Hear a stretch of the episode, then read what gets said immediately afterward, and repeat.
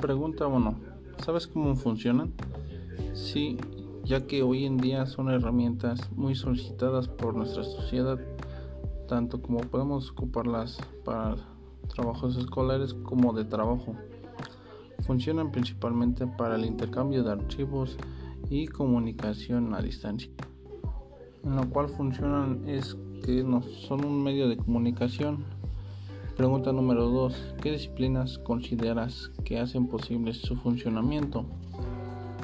Hoy en día las disciplinas que se ocupan es principalmente la ciencia, es una disciplina fundamental ya que hace investigación sobre el manejo de la tecnología, por lo que se debe hacer una innovación para sacar una invención y obtener de eso un descubrimiento de más opciones para los dispositivos móviles de hoy en día.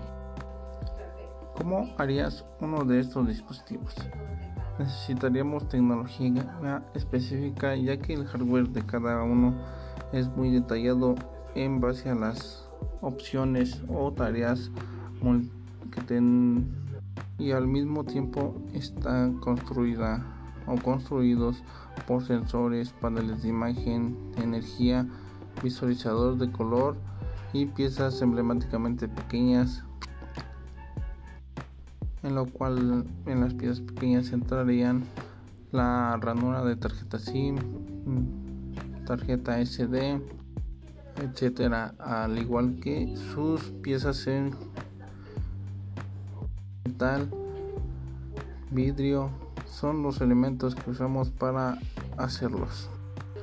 ¿Y cómo le llamamos a las personas que desarrollan este tipo de dispositivos? Pregunta 4. Bien, les podríamos llamar técnicos o desarrolladores de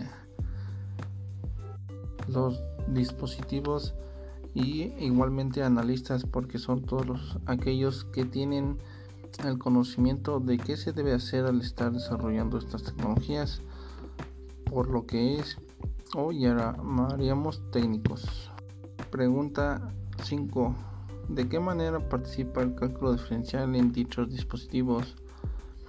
Aporta una parte importante ya que como cálculo diferencial son matemáticas y toda programación que ocupa el dispositivo lleva números y ecuaciones que realizan operaciones del hardware y así activar comandos que ocupen las aplicaciones del teléfono.